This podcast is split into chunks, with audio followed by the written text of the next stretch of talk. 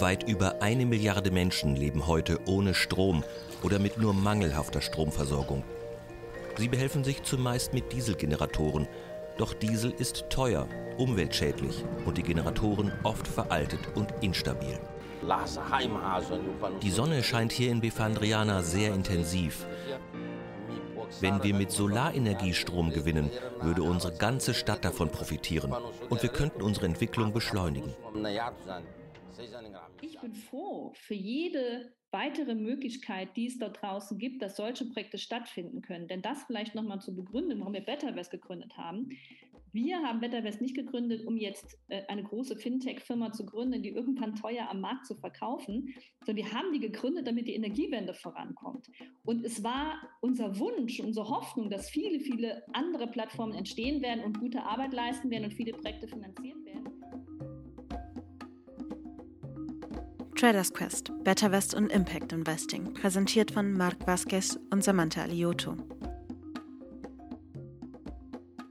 Better West wurde 2012 ins Leben gerufen, um Energieeffizienzprojekte aus Bürgerhand zu finanzieren. Der Grund, Energieeffizienz spart Geld, schont Ressourcen und senkt CO2-Emissionen. Davon sollen nicht nur Großkonzerne, sondern auch Privatpersonen profitieren. Seit dem Launch des ersten Projektes in 2013 hat sich vieles getan. Sie sind mittlerweile den Kinderschuhen eines Startups entwachsen und ihr Horizont hat sich deutlich erweitert.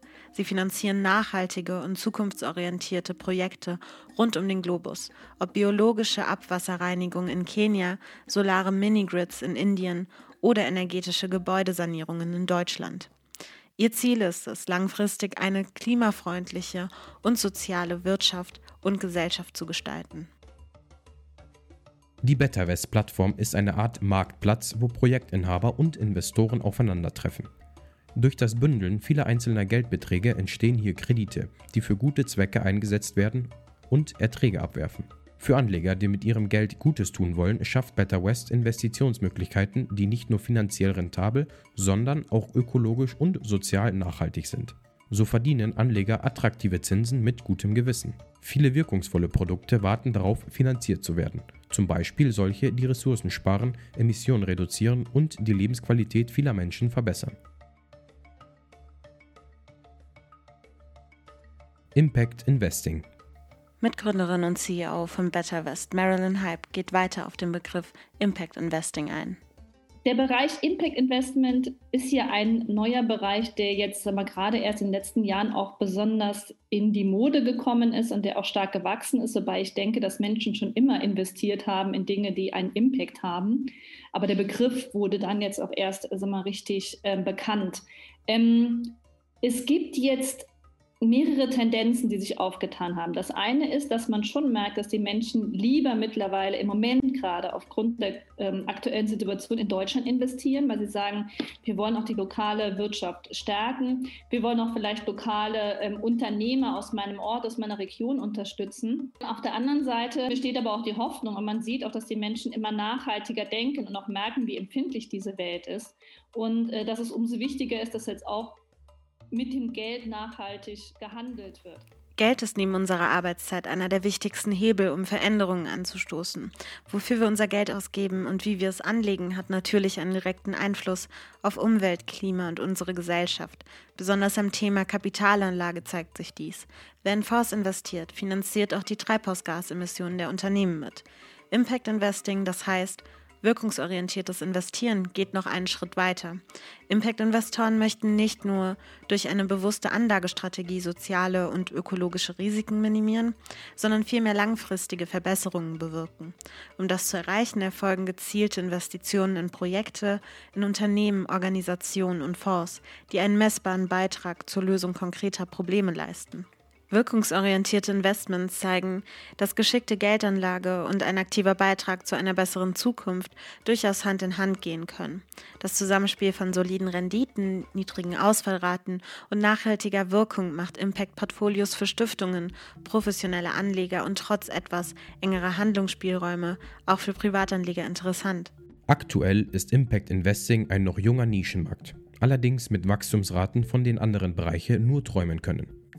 Neben einer interessanten Anlageoption, die eine Brücke zwischen ertragsmotivierter Geldanlage und philanthropischer Spende schlägt, sind Impact Investments vor allem eines. Ein klares Signal für einen Wertewandel und ein aktiver Beitrag zu sozialen und ökologischen Verbesserungen. Die Agrofood-Branche steht vor vielen globalen Herausforderungen, wie Mangelernährung, wachsende Weltbevölkerung und ein sich veränderndes Klima. Während Startups die nötige Innovationskraft mitbringen, um eine Systemveränderung auszulösen, fehlt ihnen häufig dafür das notwendige Kapital. Impact Investing hat das Potenzial, diese Finanzierungslücke zu schließen. Da Impact Investing eine Möglichkeit für InvestorInnen bietet, einen positiven sozialen und ökologischen Impact für die Gesellschaft zu generieren und gleichzeitig einen finanziellen Ertrag zu erzielen.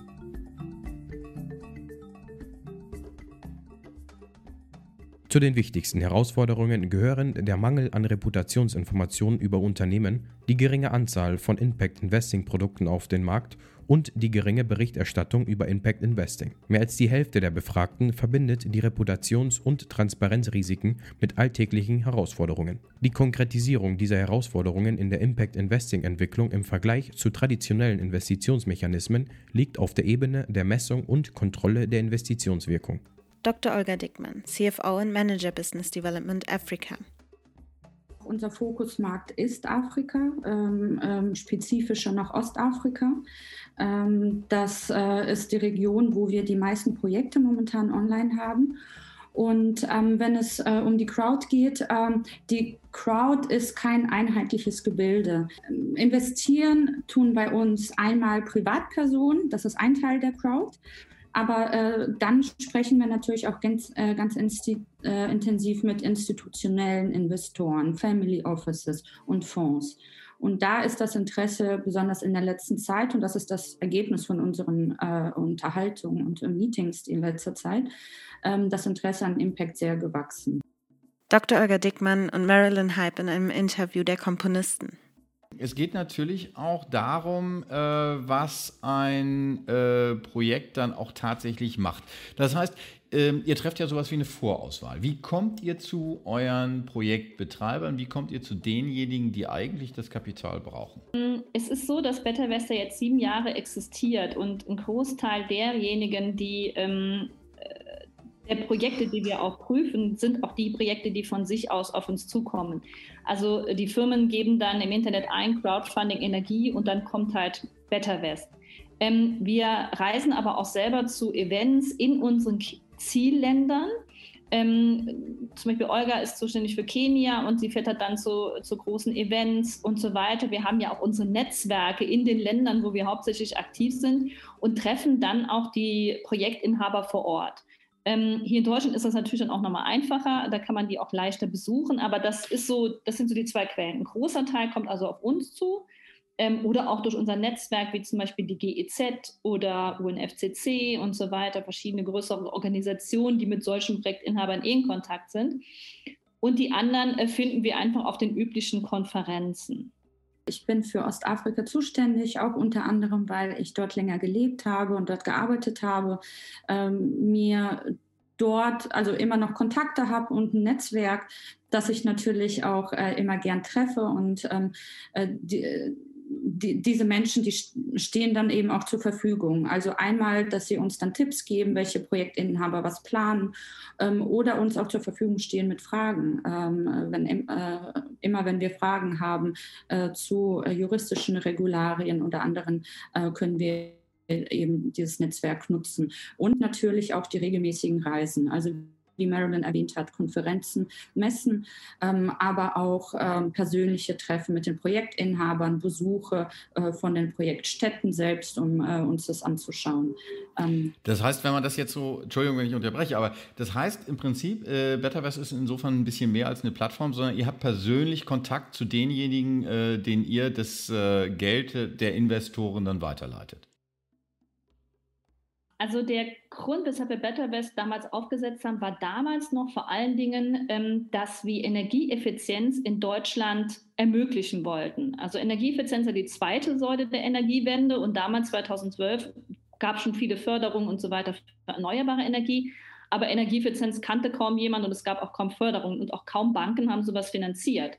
Und wir haben gesagt, Mensch, dieses Phänomen Crowdfunding könnten wir doch nutzen, um genau diese Projekte zu ermöglichen.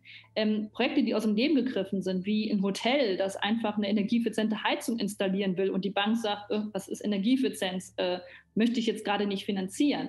Und ähm, der zweite Motivationspunkt war aber auch, ähm, dass wir gesehen haben, es gibt eine gewisse Lücke, die dort besteht. Also es gibt gerade wenn wir jetzt auch an Ostafrika denken, alles, was so bis 20.000, 25.000 Euro ist, kann auch noch über Spenden zum Beispiel laufen. Ähm, alles, was ab 1, 2 Millionen ist, da gehen dann größere Banken dran. Ja? Manchmal auch erst ab 5 Millionen. Aber es gibt ja ganz, ganz, ganz viele Projekte dazwischen. Und das ist für Banken einfach nicht interessant, denn der Aufwand, den die haben für die Due Diligence, ist so immens, dass die Banken sagen, nee, und der Zins, den die bekommen, ja gerade heutzutage, ist ja doch relativ gering. Das heißt, alle diese Projekte haben ein ganz großes Problem. Sie, sie können gar nicht zu Banken gehen. Life in uh, rural Kenya and in many places in sub-Saharan Africa is tough. They still are not connected to the grid. They have to use kerosene for lighting every night. They still have to cook in open fires, which is really dirty and smoky. They don't have access to clean water, and so on and so on. The problem and the irony of all this is that the technologies that could solve these problems have already been invented, many of them ages ago, but for a uh, series of reasons, they don't really reach the people that need it the most. Energieeffiziente Kochherde für Kenia. Mit der Herstellung ihrer hochwertigen ressourcenschonenden Kochgeräte hat das preisgekrönte kenianische Unternehmen Burn Manufacturing eine kosteneffiziente und gesundheitsschonende Alternative für das Kochen mit Holz für Menschen in Entwicklungsländern geschaffen.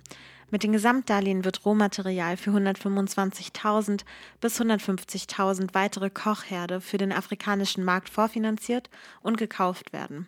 Die Rückzahlung erfolgt durch den Verkauf der Kochherde sowie von CO2-Emissionsreduktionszertifikaten. Mit diesem Projekt werden sechs nachhaltige Entwicklungsziele der UN aktiv verfolgt. Insbesondere die Reduzierung von Abholzung, die Verbesserung der Luftqualität und die damit verbundene Verminderung von Atemwegserkrankungen sowie die Steigerung von Energieeffizienz.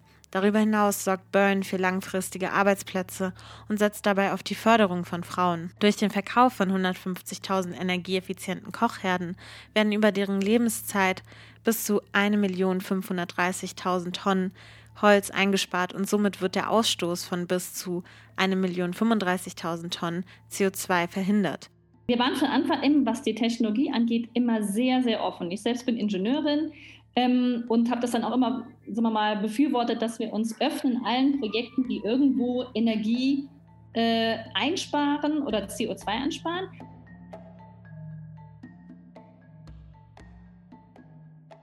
Nachhaltiges Textilkonzept für das Gastgewerbe in Dubai. Umweltfreundliche Wäschenutzung. Rent a Towel vermietet sogenannte Biosmart-Wäsche an Hotels, Fitnessstudios etc., welche sich dadurch auszeichnet, dass diese mit einer umweltfreundlichen Chemikalie behandelt wird, wodurch die Vermehrung von Mikroorganismen gehemmt wird. Bei der Reinigung wirkt sich diese Behandlung ebenfalls positiv aus, da die Waschzeit reduziert wird und Wasser und Energie eingespart werden. Zusätzlich ist weniger Waschmittel bei der Reinigung notwendig. Nachhaltige und soziale Entwicklung. Durch die Vermietung von energieeffizienter Wäsche sowie die Nutzung von effizienten Waschmaschinen und Trocknern kann die Wassernutzung effizienter gestaltet werden, wodurch sich ebenfalls der Energieverbrauch verringert. Beim Transport der Wäsche legt Rented Towel besonderen Wert auf die Fahrweise der Fahrer, wodurch Unfälle und Verletzungen reduziert werden. Darüber hinaus möchte Rented Towel einen sozialen Beitrag für die Textilindustrie leisten und wird einen kleinen Teil des Better West Darlehens für die Ausbildung von sozial benachteiligten Kindern von Arbeitern in der Textilindustrie verwenden. Hygienemaßnahmen auch gegen Corona. Die Stadtverwaltung von Dubai hat aufgrund der Corona-Pandemie angeordnet, dass Hotels antimikrobiell behandelte Hand- und Betttücher einführen müssen und dass diese häufiger gewaschen werden müssen. Rent a Towel ist auch dabei, Wäschereien als hygienically clean durch TRSA zu zertifizieren. Diese Zertifizierung soll die Aufrechterhaltung der Wäschehygiene durch die Wäschereien sicherstellen. Bald müssen alle Partnerwäschereien hygienically clean zertifiziert sein, um mit Rent a Towel arbeiten zu können.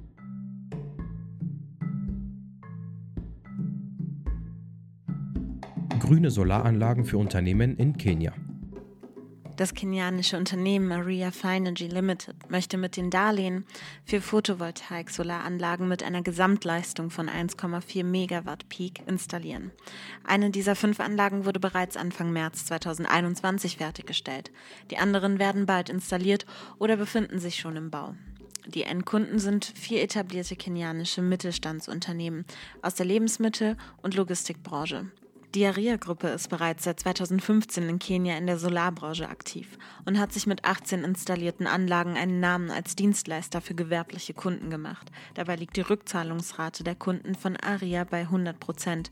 2016 wurde das Geschäftsmodell im Rahmen der Powering Agriculture Energy Grand Challenge ausgezeichnet.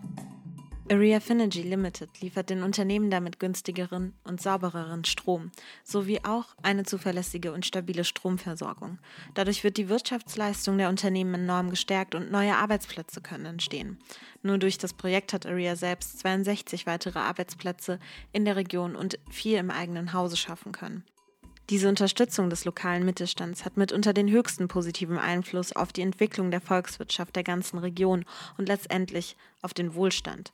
Durch die Umsetzung des Projektes und der Installation der 5 PV-Solaranlagen können jährlich 1294,82 Tonnen CO2 eingespart werden. In ähm, Afrika äh, sehen wir das immer wieder. Und zwar äh, dadurch, dass wir mit Banken sprechen, aber auch dadurch, dass wir mit den Projektinhabern sprechen, ähm, dass die Banken da relativ konservativ sind, wenn es darum geht, Technologien im Bereich erneuerbare Energien zu finanzieren.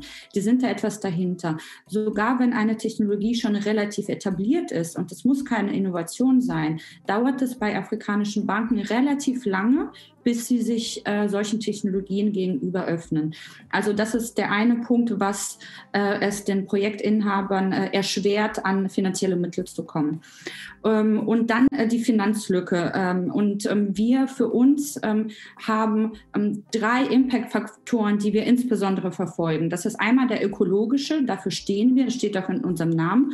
Und dann aber auch der ökonomische und der soziale. Und der ökonomische Impact ist eben die Schließung dieser Lücke.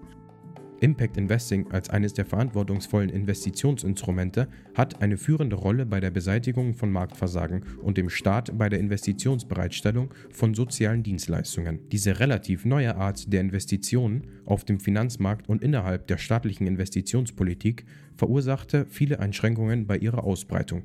Die Banken haben ja jetzt schon gemerkt, oh, ups, Crowdfunding, es ist eine Konkurrenz für uns, wir müssen da uns auch breiter aufstellen. Ähm, es gibt Banken wie die GLS Bank, äh, die eine eigene Crowdfunding-Plattform gegründet haben. Es gibt dann andere Banken wie die Triodos Bank, die sich eher an Crowdfunding-Plattformen beteiligt. Ja? Zum Beispiel Triodos ist Teil von uns, ist auch Teil von zwei europäischen anderen Crowdfunding-Plattformen. Äh, dennoch ist es ganz klar, Crowdfunding-Plattformen und Banken haben unterschiedliche Kunden. Ja, also unterschiedliche Projekte, die sie finanzieren. Das heißt, es ist eine Berechtigung, dass beide parallel laufen.